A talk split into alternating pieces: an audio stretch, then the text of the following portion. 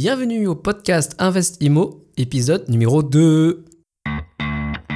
Vous écoutez le podcast Investimo Club, le podcast de partage d'expériences immobilières pour les investisseurs débutants et initiés. Si vous cherchez à apprendre les astuces et les stratégies pour bâtir votre patrimoine, mais aussi les erreurs à ne pas faire, vous êtes au bon endroit. Restez en ligne et n'oubliez pas de visiter investimoclub.com, votre source d'inspiration en ligne pour investir dans l'immobilier. Bonjour à tous, je suis Bruno, votre serviteur pour ce podcast dédié à l'IMO. Merci d'être à l'écoute pour ce nouvel épisode. Avant de commencer, je voulais vous remercier pour les premiers commentaires. C'est très positif et j'espère continuer à vous donner de l'information de qualité. Je sais que beaucoup de personnes envisagent d'investir dans l'immobilier, donc il y a sûrement des gens dans votre entourage qui ont cette envie. Dans ce cas-là, ne gardez pas l'information pour vous et partagez ce podcast avec eux. Aujourd'hui, pour le deuxième épisode, nous allons rencontrer Arnaud, un jeune investisseur qui habite à Paris, mais qui a investi hors de la région Île-de-France. Nous allons discuter de son premier investissement, un investissement en défiscalisation, et son avis sur son type de produit. Arnaud va ensuite nous parler de l'aspect trésorerie, ou aussi appelé cash flow, qui selon lui doit être positive. Nous échangerons ensuite sur son deuxième projet, un immeuble de rapport dans la région lilloise, et comment il a utilisé un chasseur immobilier pour réaliser cet investissement. Puis nous verrons comment Arnaud gère de façon originale la gestion de son immeuble, en employant notamment quelqu'un en direct. Et enfin, rapidement, nous aborderons le statut de la SCI à l'IS, l'impôt sur les sociétés. Voilà, comme toujours, vous pouvez retrouver les notes de l'épisode sur le lien internet www.investimoclub.com slash épisode 2. Allez, sans plus tarder, nous accueillons notre invité. Salut euh, Arnaud, bienvenue sur le podcast. Merci beaucoup d'être parmi nous aujourd'hui. Salut Bruno. Donc, euh, bah écoute, euh, merci de vouloir partager ton expérience avec l'audience. Donc, pour commencer, comme avec tous les invités, est-ce que tu peux nous raconter rapidement ton histoire et puis comment tu en es venu à l'immobilier? Oh ben, avec plaisir. Alors, comment est-ce que j'en suis venu à l'immobilier? C'est de façon assez simple. Tout d'abord, pour euh, me présenter un petit peu, donc Arnaud, j'ai 29 ans, je suis euh, fonctionnaire. Alors, pour en venir à l'immobilier, tout simplement, je souhaitais me, créer un patrimoine, un peu comme euh, comme tout le monde, comme en tout cas la, grande majorité des gens. Donc, j'ai commencé par réfléchir à ma résidence principale, etc. J'ai vu qu'on pouvait faire également de l'investissement locatif, j'ai un peu creusé ça. Puis j'ai compris finalement que l'immobilier, c'était une façon vraiment de se créer un patrimoine important au sens où c'est l'un des seuls, des seuls domaines où on peut emprunter euh, des sommes relativement importantes pour pouvoir investir des, des montants assez assez conséquents. Donc j'ai compris que ça, ça se faisait euh, avec euh, l'investissement locatif. Donc c'est comme ça que je me suis documenté et puis après j'ai franchi le pas avec un premier appartement. D'accord. Et juste pour nos auditeurs, tu es situé dans une grande ville ou en France ou? Oui, pardon. J'habite à Paris et effectivement t'as raison c'est pas neutre euh, puisque à Paris les euh, les prix sont extrêmement élevés euh, en tout cas par rapport aux autres euh, villes de France et comparativement les loyers ne sont pas si élevés que ça donc finalement c'est pas forcément intéressant euh, que d'acheter que ce soit pour sa résidence principale ou ou pour un investissement locatif donc c'est effectivement important. D'accord. Alors du coup est-ce que euh, tu peux nous raconter un peu quelle est ton ta première opération euh, immobilière, si c'est euh, quelque chose en direct ou quelle est ta première opération immobilière? Alors la première que j'ai faite c'est en défiscalisation. Ok. Alors c'est peut-être un peu un peu particulier, c'est pas forcément ce que je reproduirai par la suite, tout simplement parce qu'une fois qu'on a défiscalisé une fois, ben, il n'y a plus rien à défiscaliser. Donc disons que c'est pas comme ça qu'on investit dans dans, dans l'immobilier, mais bon, pour une première euh, première opération, ça peut tout à fait tout à fait marcher. Donc j'ai commencé euh, par une opération. Donc tu as fait de la défiscalisation parce que tu considérais que tu avais beaucoup d'impôts, euh, que tu payais beaucoup d'impôts? Exactement. D'accord. C'est ça, c'est-à-dire que n'étant pas marié ou paxé, bon, j'avais pas mal pas mal d'impôts, donc c'était voilà l'occasion l'occasion d'investir. En fait, il me semble que l'intérêt de la défiscalisation, ça peut être de faire une première opération immobilière dans le neuf, donc dans un cadre relativement euh, simplifié. C'est-à-dire que j'ai investi euh, donc dans un appartement, un grand, un grand T2. Alors j'ai pris une, un mode de défiscalisation qui est un petit peu particulier. C'est pas le Pinel qui est le plus classique. Ok. J'ai pris le Girardin en outre-mer. Donc j'ai acheté un appartement qui est situé à Cayenne en, en Guyane. Alors pourquoi le Girardin pas le Pinel? C'est que la réduction d'impôt est beaucoup plus importante. Voilà, mais après, entre guillemets, l'inconvénient, c'est qu'on investit en outre-mer, donc il faut faire davantage attention, parce que quand c'est à 10 000 km, il y a peut-être davantage de gens qui peuvent vous essayer de vous vendre des, des, des biens à, des prix un peu, parfois un peu surévalués. Mais bon, en tout cas, si on fait attention, ça peut être vraiment, vraiment une opportunité. Ok, et donc, donc Girardin, c'est vraiment pour des produits exclusivement en Outre-mer, dans les dom c'est ça? Euh, Oui, c'est ça. Ok. Et du coup, c'est un, un bien neuf que tu as acheté? C'est ça, oui. La défiscalisation, c'est en général dans le neuf ou alors euh, sur des sur des travaux euh, quand on fait des travaux d'une certaine euh, d'une certaine ampleur, mais je ne souhaitais pas m'y lancer puisque justement c'était mon, euh, mon premier investissement. Donc euh, oui, c'est dans c'est dans le neuf. Donc c'est ce que je disais, ça permet mm, dans une certaine mesure de faire une première opération tout en ayant certains aspects qui sont simplifiés parce que quand vous êtes dans du neuf, oui. bon vous êtes avec un promoteur, si c'est un promoteur, euh, si c'est un, un, grand nom, enfin quelqu'un de, de connu. Tout à fait normalement il n'y a pas trop il y a pas trop de soucis ensuite quand c'est du neuf au moins pendant les premières années vous n'avez pas de pas de problème d'entretien de, de fuite de de panne etc. Donc ça simplifie quand même un certain nombre d'aspects. Donc je pense que dans certains cas, pour un premier investissement, ça peut éventuellement se, se défendre. Ok, d'accord. Et du coup, euh, c'est euh, comment t'as fait pour choisir euh, ce bien-là euh, parmi, euh, j'imagine, les différents programmes euh, de neuf qu'il y avait. je sais pas si c'était dans cette localité que t'as regardé spécifiquement ou tu regardais de vraiment de façon large sur les dom-tom et puis Comment t'en es venu à choisir ce bien-là en particulier? Quels étaient tes critères? C'est quelque chose que je connais pas du tout, alors ça m'intéresse. Euh. Oui, alors d'un côté il y a un petit peu la, démarche chronologique et puis de l'autre il y a les, critères. Sur la démarche chronologique, c'est tout simplement quand vous investissez en défiscalisation, il y a toujours un intermédiaire qui euh, qui le commercialise. Ça peut être un conseiller en gestion de patrimoine, euh, souvent. Ok. Donc c'est lui qui propose un bien qui est censé être de entre guillemets d'une taille et d'un prix qui permet une réduction d'impôt adaptée à ses, à ses revenus. Ce fut ton cas via un conseiller en gestion de patrimoine? Euh, Ce fut mon cas, voilà. Ok. En fait, j'en ai trouvé euh, plein, c'est-à-dire dès que vous tapez euh, défiscalisation immobilier, euh, vous avez tout un tas de gens qui vous rappellent. Donc là-dedans, il y a quand même à boire et à manger. Ok, ouais. J'en ai trouvé plein, enfin plusieurs. C'était vraiment la catastrophe. Enfin, ils proposaient, euh, enfin il répondait absolument pas à mes questions il voulait me fourguer euh, des euh, comment s'appelle des EHPAD des résidences médicalisées pour personnes âgées fait quelque chose avec une rentabilité très très basse voilà. D'accord. Et puis il y en avait il y en avait un qui était très bien efficace voilà clair et qui m'a proposé ce bien là qui en l'occurrence s'est avéré s'est avéré très bien. Donc ça c'est un peu sur la sur la démarche. Ok d'accord. De façon chronologique. Après il y a la question des, des critères.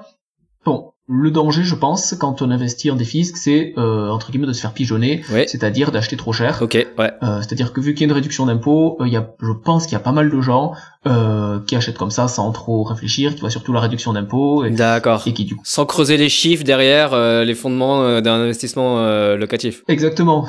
du coup, ils peuvent acheter à 30% au-dessus du prix du marché, voilà. Ouais, tout à fait. Déjà que le neuf à la base c'est plus cher que l'ancien dans n'importe quel marché. Oui.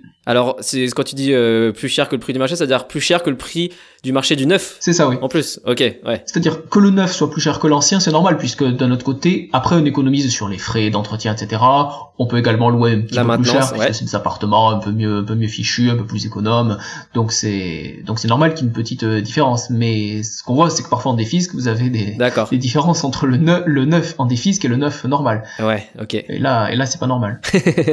D'accord. Ok, c'est vraiment intéressant comme, expérience. Donc tu disais, euh, c'est comme ça que tu as commencé ton premier investissement. Oui. Euh, et euh, néanmoins, néanmoins, tu dis, ouais, vas-y, je t'écoute. Juste pour terminer sur les hum, critères, donc parmi tout ce qu'on m'a proposé, bon, le, point principal, c'est bien sûr la, rentabilité qui de base doit être doit, être bonne, autour autour de 6%, et la réduction d'impôt doit venir en plus. En brut, on parle, tu parles en rentabilité brute. Plutôt, oui, en brut. Ouais. Ok, d'accord. Autrement dit, loyer hors charge sur, euh, sur prix d'achat euh, hors frais de notaire et frais annexes, pour être tout à fait précis. D'accord. Ok. Et donc, déjà, c'est le, c'est le premier point. Et puis ensuite, effectivement, il faut bah, regarder le, le prix par rapport au prix du neuf et pourquoi pas également par rapport au, prix de l'ancien qu'on trouve. Donc là, faire une petite recherche sur le, sur le bon coin pour se faire une, idée du, euh, du prix. Ouais, tout à fait, ok. Et alors, la dernière chose, c'est pourquoi euh, Cayenne? En fait, ce qu'on voit, c'est que sur le Girardin, il y en a eu énormément en euh, Martinique, en Guadeloupe, également à La Réunion, parce que bah, ce sont des destinations qui font un peu rêver, il y a du soleil, etc. Ouais, ouais, ouais, bien sûr. Et inversement, Cayenne, très peu. Euh, en l'occurrence, c'était, je crois, la première fois que, que Bouygues se, se lançait à, à Cayenne. D'accord. Peut-être pour ça également que c'était, c'était pas moins cher. Et en tout cas, euh, c'est vrai que j'avais comparé bien sûr par rapport aux autres euh, aux autres dom-tom, et c'est vrai que, que dans les autres, on voit très souvent des prix des prix surévalués. Ok, d'accord. Ok, c'est ouais, c'est intéressant comme euh, comme manière d'investir pour pour débuter. Donc tu disais que euh, néanmoins, si c'était à refaire, euh, peut-être que tu le referais pas ou, pas ou tu le ferais autrement. Alors, si c'était à refaire avec les connaissances que j'ai aujourd'hui, si je pense que je referais la même euh, la même chose. D'accord. Par contre, euh, je pense que bon, il se trouve que j'ai choisi un, quelque, un, bien qui était tout à fait euh, tout à fait adéquat, pas, pas trop cher, etc. Mais je pense qu'il y a eu aussi une petite part de chance forcément quand on quand on débute. Donc je pense que si Mhm. je recommençais avec les connaissances que j'avais il y a il y a trois ans, euh, peut-être que euh, je commencerais tout simplement par un parking, fait quelque chose de vraiment tout petit pour pas aller euh, aller mettre plusieurs euh, centaines de milliers d'euros euh, dans directement dans un premier dans un premier bien. Ok, d'accord. Ok, ok.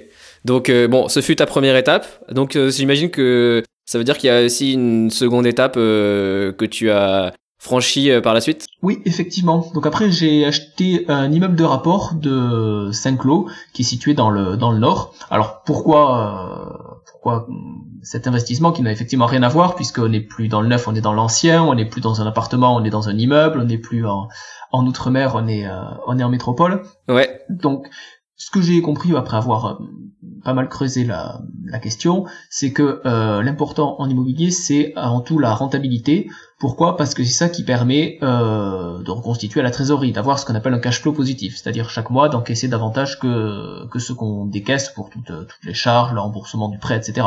Et c'est ça qui permet euh, d'une part de reconstituer la trésorerie pour pouvoir avoir un apport pour un prochain un prochain achat, et puis d'autre part de, de limiter le, le taux d'endettement et de faire en sorte que la banque euh, que la banque suive. Donc j'ai compris. Ouais, ça c'est super intéressant comme ce que tu viens de, de mentionner comme notion, euh, la, le cash flow positif. C'est vrai que c'est euh, bah, peut-être que beaucoup de personnes euh, tablent euh, lors d'un investissement sur euh, le potentiel de plus-value sur le bien en espérant euh, bah, justement gagner de l'argent à la revente, mais euh, en ne considérant pas euh, comment gagner un petit peu d'argent tous les mois grâce au cash flow positif. Donc c'est c'est peut-être quelque chose qui, euh, je sais pas, est-ce que tu pourrais expliquer un tout petit peu plus euh, comment on peut euh, obtenir justement un cash flow positif et puis pourquoi c'est important de, de regarder ça? Alors, comment est-ce qu'on peut obtenir un cash flow positif? Bah là, il faut faire euh, le tableur Excel avec d'un côté les, les loyers euh, hors charge, euh, prendre un certain pourcentage de vacances locatives, bref, calculer les, les revenus au plus au plus juste, et puis de l'autre, euh, prendre l'intégralité des des charges, que ce soit les remboursements d'emprunt, les frais d'entretien, les frais de copropriété si euh, s'il y en a une, sachant que sur un immeuble euh, il y en a pas, les frais d'assurance, en fait tous les frais possibles et, imaginables, on pourrait éventuellement en faire en faire la liste après. Et puis euh, et puis de voir tout simplement si euh, si on est en en positif.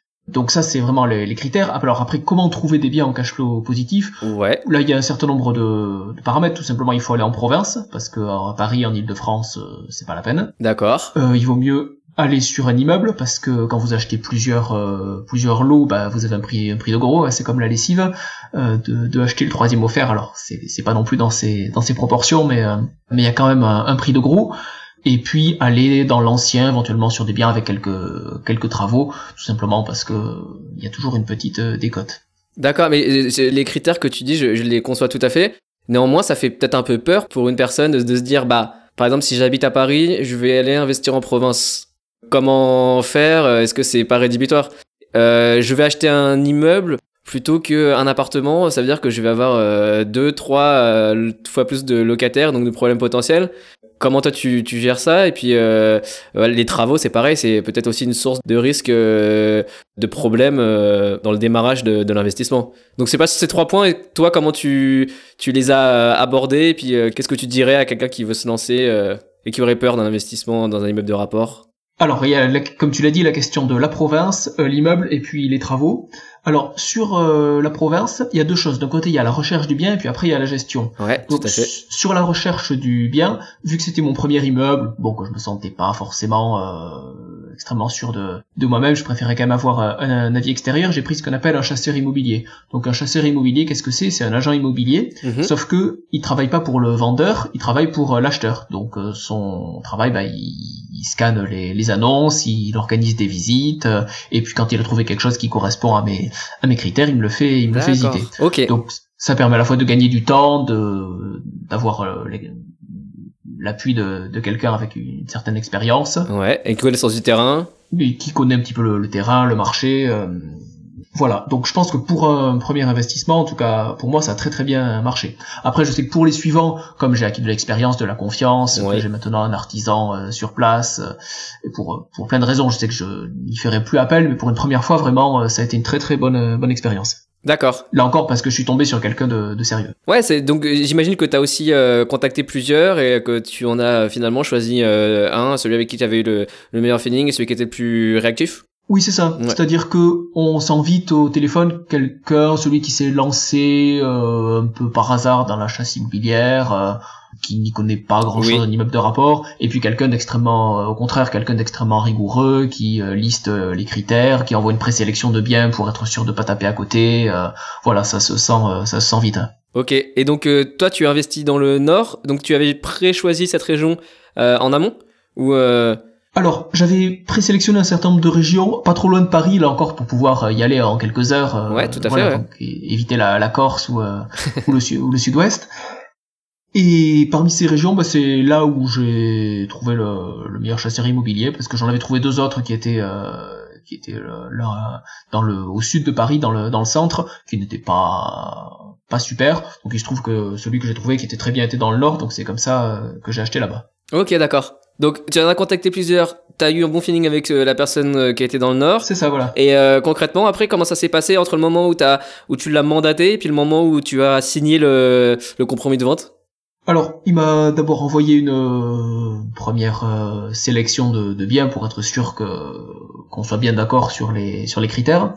Alors, ce qui est relativement simple, c'est que là, vu que c'était un achat d'immeuble de rapport, Oui. le- la cible c'était quand même la rentabilité, donc ça permettait quand même de d'être sur des choses relativement objectives. C'est pas comme quelqu'un qui cherche sa résidence principale et qui confie ça à un chasseur immobilier, ça c'est toujours compliqué parce que euh, Ah oui, parce qu'il y a le côté émotionnel. euh, et le côté émotionnel, les coups de cœur, enfin Exactement, ouais. Ok, d'accord. Voilà, mais là c'était quand même quelque chose de relativement simple, que ce soit pour lui ou pour moi. Donc il m'a envoyé une première sélection Le critère de rendement, c'était quoi, juste euh, par curiosité, que tu lui as mentionné? On regarde à partir de 10% brut. D'accord, ok. Excellent.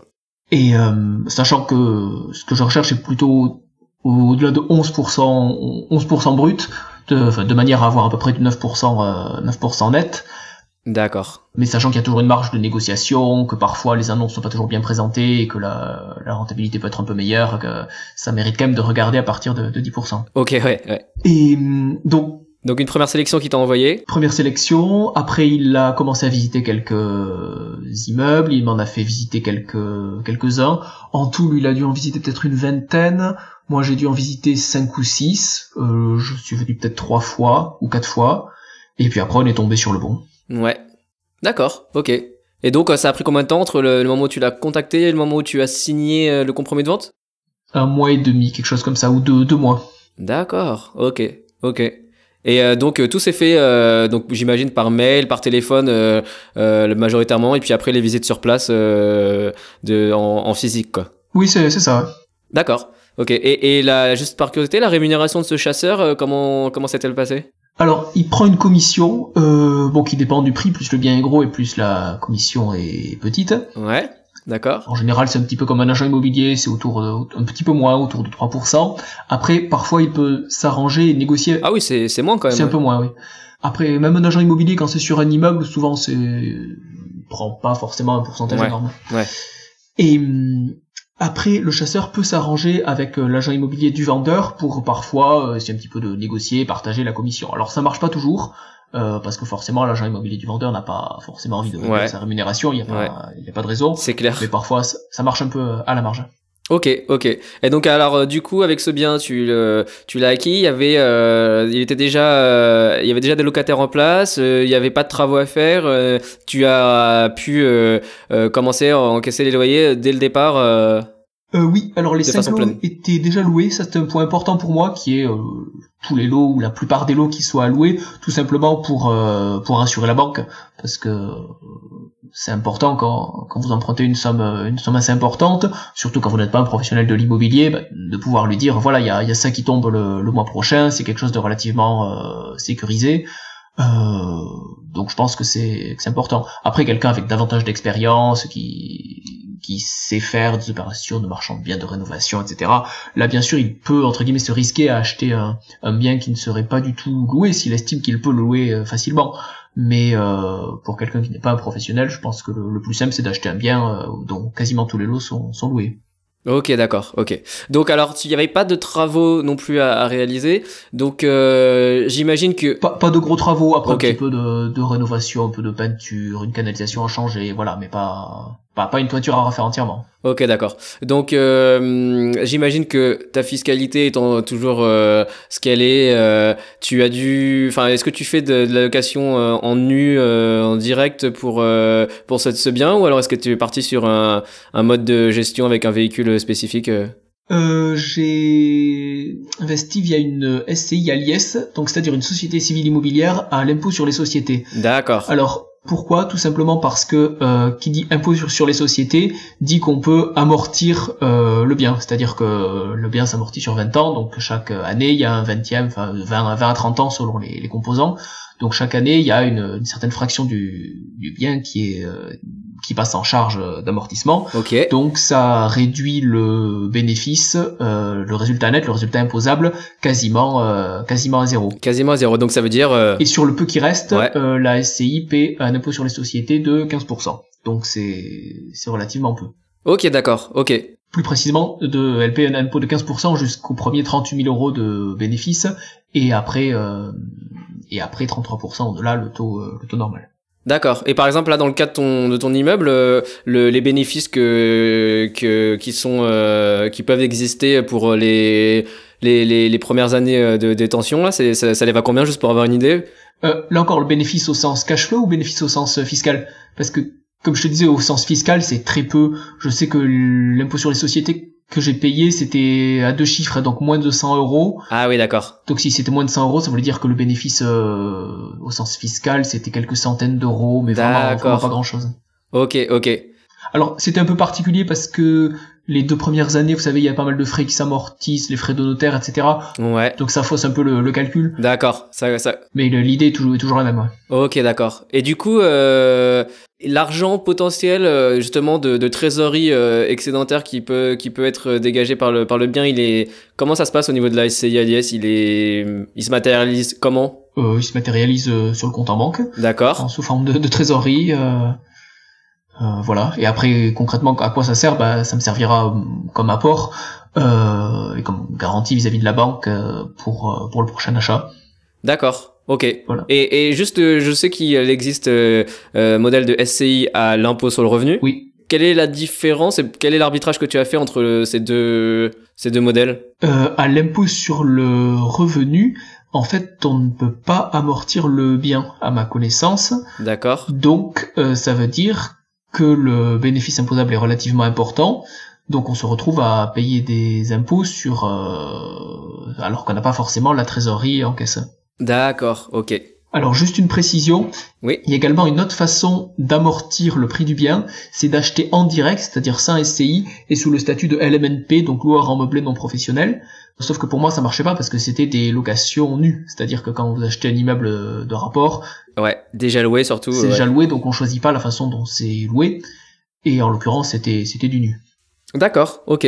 Non, d'accord, c'est c'est une bonne euh, une bonne stratégie euh, effectivement. Alors du coup, euh, juste euh, pour toi, euh, le marché euh, dans dans le nord de la France, là, tu- t'es situé où exactement? Dans une dans une ville euh, dans une grande ville dans un dans une ville euh, Alors c'est une, plus petite? c'est une petite ville, mais en grande banlieue de Lille, Ok. Euh, donc c'est relativement bien desservi en, transport. Enfin, quand, quand on y est allé, c'était plus compliqué de, de- de se garer qu'à qu'à Paris. Ok. Donc, euh, donc petite ville, mais j'ai été quand même agréablement surpris que ce soit par la démographie qui est, qui est en croissance, puisque c'est dans la, dans la grande banlieue, c'est bien desservi par, par les trains. Euh, bien entendu, j'ai entre guillemets fait mes devoirs, c'est-à-dire que j'ai analysé bah, la, la démographie euh, en allant sur le site de l'INSEE, Ouais. la- l'état des, des transports, en regardant un petit peu quelles sont les, les liaisons. Donc là-dessus, j'ai vu qu'il n'y avait pas, pas de problème. Il y a plus de plus de 30 et quelques liaisons pour euh, pour l'île par euh, par jour. Donc euh, donc voilà, je me dis que c'est certes euh, excentré et euh, vraiment en grande banlieue, mais de notre côté, c'est en grande banlieue d'une ville dynamique, la, croissance euh, démographique est positive, donc euh, donc ça me paraît euh, ça me paraît une bonne ville. D'accord. Et donc, euh, j'imagine que tu envisages de continuer des acquisitions et peut-être dans cette région-là? Ouais, tout à fait. Bah, parce que maintenant, j'ai commencé à m'y faire un petit réseau d'artisans. j'ai quelqu'un qui, qui gère l'immeuble, puisque pour la gestion, je... Alors, les premiers mois, je suis passé par une agence, et puis j'ai vu ensuite que ça, que ça revenait cher pour pas et que je pouvais avoir pour beaucoup moins cher en, en faisant appel directement à, à quelqu'un. Donc maintenant que j'ai voilà un petit un petit réseau, euh, je compte continuer bien sûr à aller au même euh, au même endroit, puis ça permet d'optimiser les, les, déplacements. Euh. donc donc toujours dans le nord. Ouais, alors c'est intéressant. Tu dis, t'as trouvé quelqu'un pour t'en occuper. C'est c'est c'est-à-dire c'est quel type de, de personne et quel type de, con, de de de contrat que tu as mis en place? Alors tout simplement, j'ai passé une petite, une petite annonce sur un, sur un site de service à la personne. Il y a tout, tout un tas de, de sites comme ça. Euh, la personne que j'ai trouvée, c'est un ancien artisan à la retraite qui fait ça pour compléter euh, compléter ses revenus.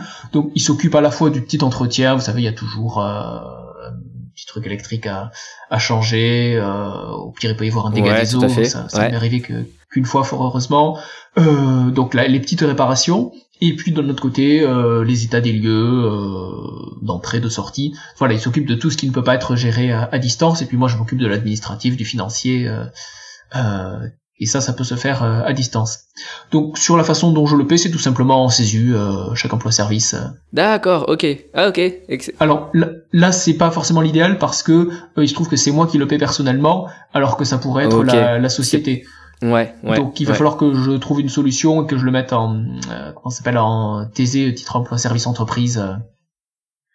voilà, qui il faut que je finisse de, de creuser, mais ça, ça me paraît la bonne la bonne solution.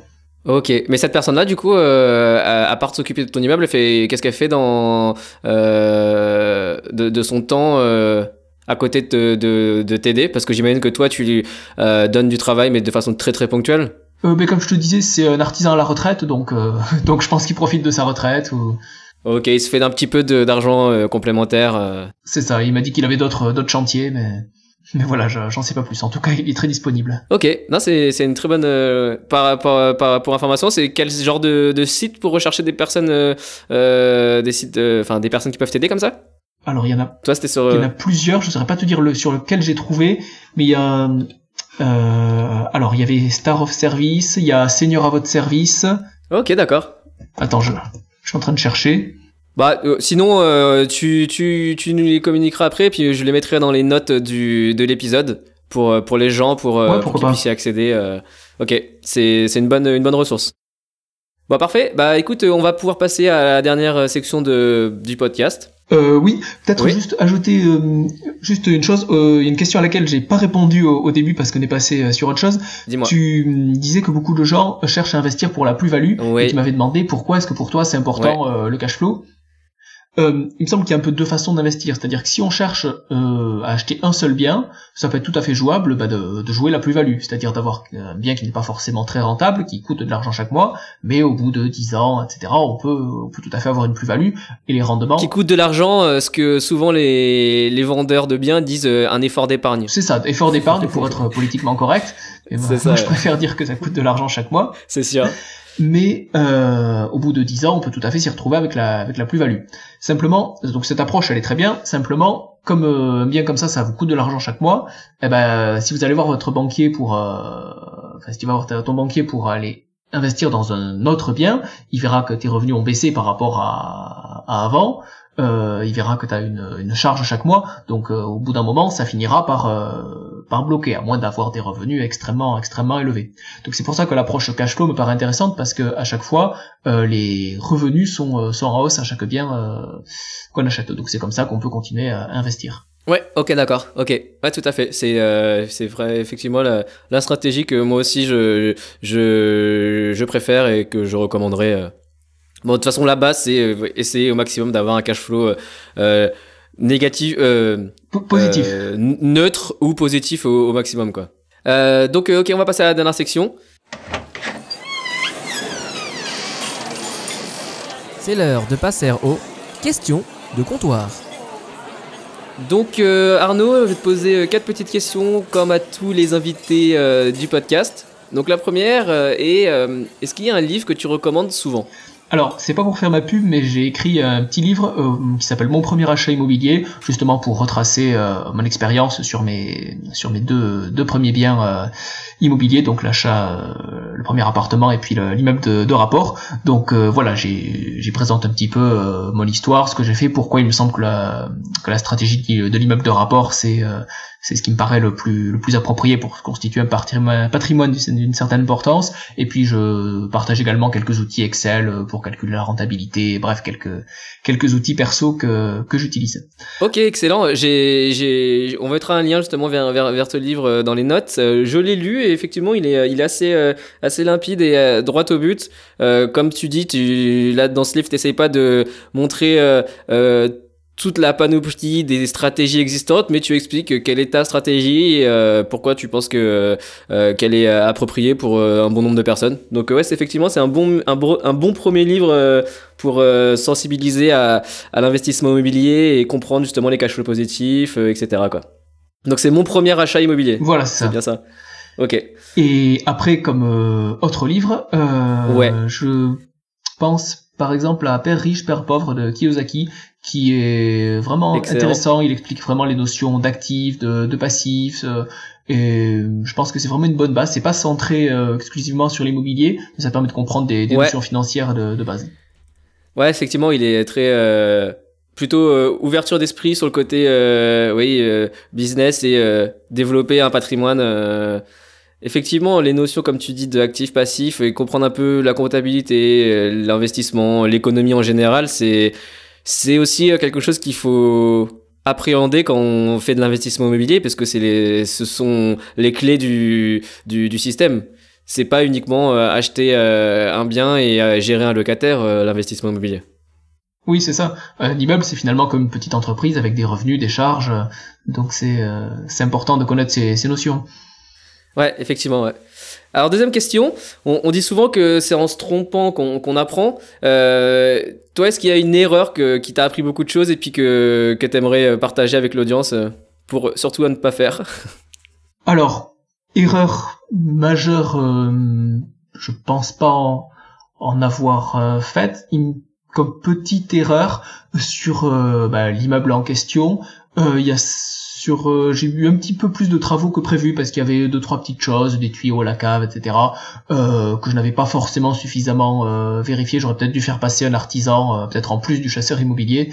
D'accord. Donc j'ai eu un peu plus de travaux que, que prévu. Parce que toi, c'est le chasseur immobilier qui a évalué un petit peu euh, le potentiel euh, de travaux qu'il y avait à faire. Euh. Oui, c'est ça. C'est-à-dire qu'il est quand même agent immobilier, donc il s'y connaît sans être forcément spécialiste de, de l'électricité ou de la plomberie. Donc bien sûr, il a, il a visité avec moi le, le bien de la cave jusqu'au jusqu'au toit. D'accord. Ah effectivement c'est une bonne aide aussi sur cet aspect-là. Ah oui il faut il faut qu'il serve à ça il faut bien qu'il justifie sa sa commission. Euh. Non non c'est vraiment euh, je pense l'un des points les plus importants c'est vraiment les, les diligences euh, j'allais dire les diligences d'audit qui sont le, terme quand on achète une entreprise mais simplement les, les, diligences quand on qu'on doit faire toutes les vérifications qu'on doit faire quand on achète un, un immeuble et ça c'est vraiment très important pour éviter les mauvaises surprises euh, tout simplement parce qu'il y a des gens qui vont pas hésiter à vous refiler quelque chose dans un état dans un état lamentable donc moi, ça n'a pas été, mon, été, mon, cas, mais euh, voilà, j'ai eu quelques toutes petites surprises euh, sur euh, sur de la tuyauterie, mais rien de rien de bien méchant. D'accord. Ouais, bah effectivement, moi, quand j'ai fait les travaux dans dans dans, dans un des biens qu'on a acquis. je me suis dès le départ pris une marge de 15% à rajouter pour dans le budget parce que je me suis dit il arrive toujours quelque chose au niveau des travaux que t'as pas prévu donc et c'est aussi peut-être une erreur en général euh, qu'on fait quand on est débutant euh, sur sous-estimer parfois certains postes, certains chiffres. Euh, il faut essayer d'être le plus conservateur possible, je pense, pour, pour avoir des bonnes surprises plutôt que l'inverse. Oui, c'est sûr. Tout simplement déjà faire faire des devis. Parce qu'à partir du moment où on en est au, stade du devis, l'artisan ne, va pas aller, aller minorer le, prix. Au contraire, on en a certains qui, qui gonflent un peu les prix. Donc je pense que déjà ça permet de, de se remettre les idées en place Ouais, effectivement. Donc, troisième question, euh, plus personnelle, à part euh, l'immobilier, quels sont tes, euh, tes loisirs? Mes loisirs, alors je fais beaucoup de danse, danse sportive, ah. c'est-à-dire la version sportive, la version compétition de la danse de salon. Je sais pas si tu as regardé Danse avec les stars, c'est un petit peu. J'ai déjà regardé, ouais. Voilà. D'accord, ok. Donc c'est danse multiples et variés, que ça, va, ça soit du rock, du tango. Exactement, il y a 10 danses, il y a le rock, la, la, ah. valse, la rumba, la samba, le cha-cha-cha, valse viennoise, quick step, exactement. Voilà, déjà que déjà que une danse à maîtriser, ça doit être pas facile personnellement, je suis un peu, un peu mauvais, mais 10 danses euh, à un niveau sportif. Oui, alors après, il y a des points communs, mais euh, heureusement que la, technique, euh, il y a des points communs de technique qui peuvent s'appliquer, s'appliquer partout, donc on redécouvre pas, pas tout à chaque fois, mais c'est vrai que c'est un peu, c'est un peu de travail. Ok, ah, c'est excellent. Et pour finir, la dernière question, à ton avis, qu'est-ce qui sépare une personne qui, qui réussit dans l'investissement immobilier d'une personne qui échoue ou d'une personne qui commencera jamais? Hmm, C'est une question pas évidente parce que ça, je pense que ça a beaucoup trait à la, la psychologie des, des, gens. Ouais. Euh, je vois beaucoup de gens qui effectivement qui parlent, qui se documentent, qui vont lire des livres, des livres et des livres et, et des sites internet et puis qui ne vont jamais passer à l'action.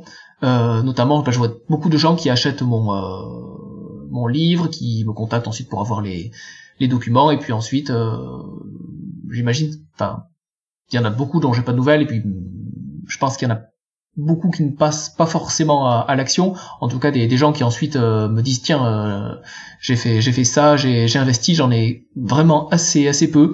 Donc je pense que c'est vraiment une question de, de caractère. Il y a des gens qui vont vraiment passer comme ça à, l'action rapidement et puis d'autres qui vont qui vont pas forcément euh, oser parce que c'est aussi un certain confort d'accumuler de, de l'information. Ouais. donc qui, qui vont rester pendant plusieurs mois parfois plusieurs années comme ça sans trop se bouger. Mais c'est je pense que c'est vraiment une question de, de personnalité donc ça, c'est pour les gens qui ne vont pas forcément, euh, entre guillemets, se bouger. Après, pour les gens qui vont échouer, là, entre guillemets, je m'inquiéterais moins parce que pour échouer, je dirais qu'il faudrait vraiment le vouloir, c'est-à-dire vraiment faire une erreur majeure qui pourrait être euh, soit d'investir en défiscalisation les yeux fermés dans un coin vraiment pourri, ou alors euh, d'aller acheter euh, un bien qui serait vraiment dans un état catastrophique, d'avoir un budget travaux qui explose, euh, mais à moins de, de vraiment faire preuve entre guillemets de, de paresse, c'est-à-dire de pas faire un peu le, le, travail de, de base de vérification. Donc là c'est l'inverse quoi, c'est pas chercher du tout d'informations et se lancer en étant totalement ignorant. C'est ça, voilà, trop faire confiance, se lancer trop vite.